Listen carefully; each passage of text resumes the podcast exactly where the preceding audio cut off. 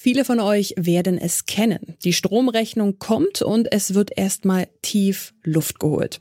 Dabei zeigt sich die Rechnung je nach Region mehr oder weniger bitter. Ein Grund dafür sind die hohen Netzgebühren, die in der Stromrechnung enthalten sind. Diese Gebühren machen Strom besonders dort teuer, wo erneuerbare Energien ausgebaut werden. Deswegen fordert die Bundesnetzagentur jetzt eine Strompreisreform. Ein Vorschlag?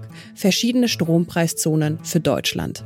Was Strompreiszonen genau sind und wie Strompreise fairer werden können, haben wir uns heute genauer angeschaut. Mein Name ist Sophie Warmbrunn. Moin, moin. Zurück zum Thema.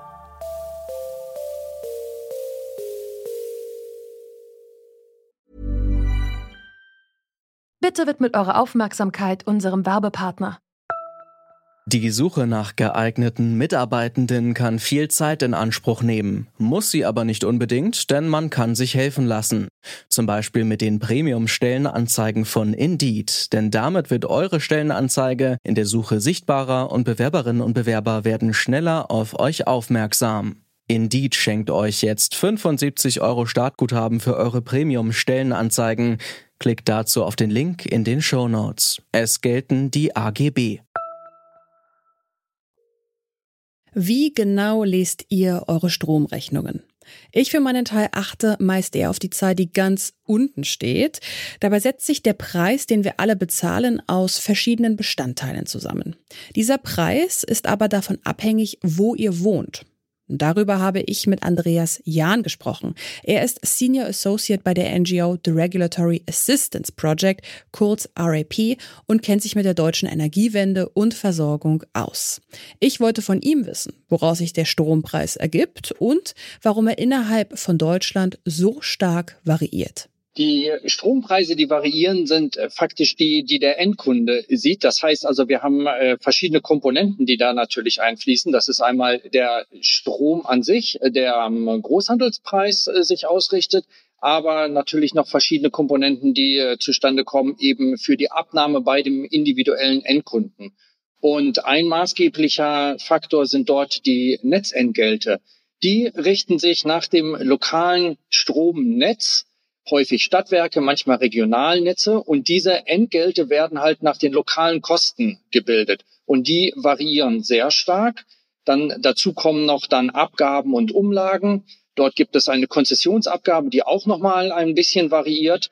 Aber der maßgebliche Faktor für die unterschiedlichen Stromkosten, die lokalen, das sind die Stromnetzentgelte. Um in Deutschland die Energiewende zu schaffen, müssen erneuerbare Energien ausgebaut werden. Es braucht beispielsweise mehr Windräder und Solaranlagen. Und dieser Ausbau, der ist teuer. Die Kosten, die dabei entstehen, ihr habt es gerade schon gehört, fallen unter das Netzentgelt. Wie hoch dieses Netzentgelt ist, unterscheidet sich von Region zu Region. Andreas Jahn von der RAP hat mir erklärt, warum. In einer Stadt habe ich natürlich viele Kunden, die an einem Kilometer, an 100 Meter Stromleitung hängen und sich damit natürlich auch die Kosten für diese 100 Meter teilen, während ich auf dem Land bei 100 Meter manchmal eben nur einen Kunden habe, der faktisch damit diese Kosten alleine tragen muss. Die zunehmenden Kosten sind aber in diesen ländlichen Netzen viel höher, weil dort die ganzen Erneuerbaren angeschlossen werden müssen oder angeschlossen wurden eben auch schon. Aber die werden von diesen Kunden dort getragen und nicht von den Kunden, die den Strom beziehen. Sprich, wenn ich auf dem Land bin und dort der neue PV-Park angeschlossen wurde, hat das natürlich Netzkosten verursacht, die die Bewohner im Dorf und in der Kleinstadt nebenan tragen müssen, während dann die Großstädte, für die der Strom aber dort produziert wurde, diese Netzausbaukosten nicht tragen müssen. Dadurch diese großen Unterschiede maßgeblich. Um gerade diese Unterschiede abzubauen, soll der Strompreis reformiert werden. Es gibt bereits einen Gesetzentwurf, der der Bundesnetzagentur ermöglichen soll, Netzentgelte fairer zu verteilen. Eine Möglichkeit, wie das funktionieren könnte, sind Strompreiszonen. Ich habe Andreas Jahn gefragt, wie diese Zonen funktionieren würden.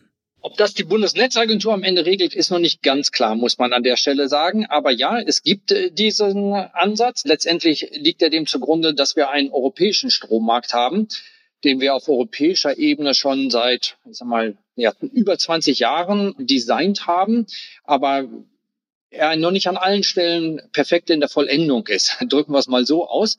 Da zählt natürlich rein, dass Strom einen Preis haben soll, je nach der Verfügbarkeit, die er hat. Also das heißt, wenn ich natürlich viel Wind habe, da wo ein Windpark steht, dann gibt es nun mal auch viel Strom an der Stelle.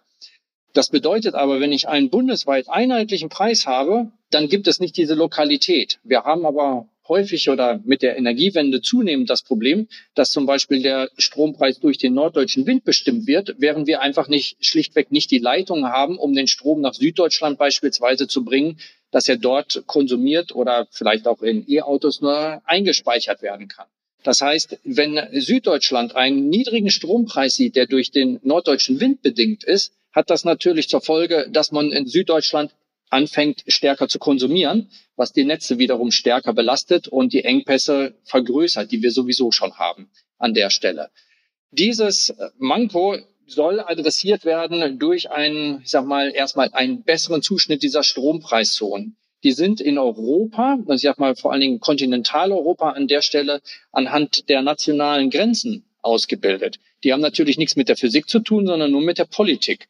Das heißt, in Skandinavien ist das beispielsweise besser. Dort gibt es Strompreiszonen, die stärker anhand der Physik ausgerichtet sind. Das hat zur Folge, dass sie beispielsweise dann in Südnorwegen höhere Preise haben, während es in Nordnorwegen günstigere Preise gibt. Kurz gefasst, durch Strompreiszonen gäbe es in Deutschland also Bereiche, in denen Strom günstiger wäre und welche, in denen er teurer wäre. Für die nördlichen Bundesländer, die jetzt auf Windkraft setzen, würde es also wahrscheinlich günstiger werden. In anderen Regionen, wie beispielsweise in Bayern, aber wohl eher teurer. An dieser Idee gibt es deshalb Kritik. Laut dem bayerischen Ministerpräsidenten Markus Söder würden solche Zonen, Zitat, die Axt an den Industriestandort Deutschland legen und Süddeutschland als industrielles Herz der Republik gefährden. Zitat Ende. Andreas Jahn von RAP sieht das deutlich gelassener. Also ich würde als erstes sagen, es sind markige Worte. Ich denke, die Märkte in äh, Skandinavien beispielsweise oder wo es noch ganz andere Systeme gibt in Übersee in den USA, dort ist es noch viel kleinteiliger organisiert. Die haben auch Industrie, die wettbewerbsfähig ist. Die Industrie kann sich da, glaube ich, darauf einstellen. Das ist nicht das Problem. Es ist die Frage, wie auch Übergangszeiten formuliert sind. Und eine solche Umstellung würde nicht von heute auf morgen erfolgen, sondern mit einer entsprechenden Vorlauf- und Ankündigungszeit. Das gibt natürlich der Industrie Möglichkeit, darauf zu reagieren und auch zu investieren. Ministerpräsident Söder ist mit seiner Kritik aber nicht alleine. Sechs Bundesländer wie zum Beispiel Nordrhein-Westfalen oder Baden-Württemberg haben sich ebenfalls gegen Strompreiszonen ausgesprochen. Wie wahrscheinlich ist es also, dass Strompreiszonen tatsächlich eingeführt werden?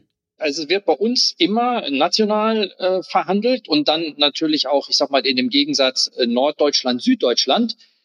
Und ich würde sagen, wenn wir eine Insel wären, wenn wir Großbritannien wären und nicht mehr in der EU, dann wäre das alles unsere Angelegenheit. So hat das aber als größtes Mitgliedsland und auch als größter Stromverbraucher in Europa maßgebliche Auswirkungen auf die ganzen Nachbarmärkte. Das heißt, die unterliegen alle unserem Handeln oder unserem Nichthandeln in der einen oder anderen Weise. Das heißt, wir verschieben mit unseren Entscheidungen, wir nennen es einfach Effekte für die Konsumenten und Produzenten über halb Europa damit. Deswegen ist es ähm, sinnvoll, wenn wir einen europäischen Strommarkt haben wollen, von dem wir alle profitieren und gegen den sich auch keiner strebt, ein solches Design auch zusammen zu kreieren. Und deswegen meines Erachtens absolut richtig, dass am Ende das auch in Brüssel entschieden werden muss und nicht zwischen Ministerpräsidenten in Deutschland. Strompreise sollen fairer werden. Nicht nur um die Menschen in den Regionen mit einem hohen Netzentgelt zu entlasten, sondern auch um den Ausbau von erneuerbaren Energien attraktiver zu machen. Und dabei sind Strompreiszonen eine Möglichkeit, um für mehr Fairness zu sorgen. Und auch wenn dieser Vorschlag laute Kritik geerntet hat, bei den Strompreisen geht es um mehr als Bund und Länder. Auch die europäische Politik hat hier noch ein Wörtchen mitzureden. Damit geht diese Folge zurück zum Thema zu Ende. An dieser Folge mitgearbeitet haben Astrid Joquet, Johanna Mohr, Leonie Albrecht und Lars Feyen. Produziert hat sie Florian Drexler und Chefin vom Dienst war Hanna Kröger. Mein Name ist Sophie Warmbrunn. Ich sage Tschüss, macht es gut. Zurück zum Thema vom Podcast Radio Detektor FM.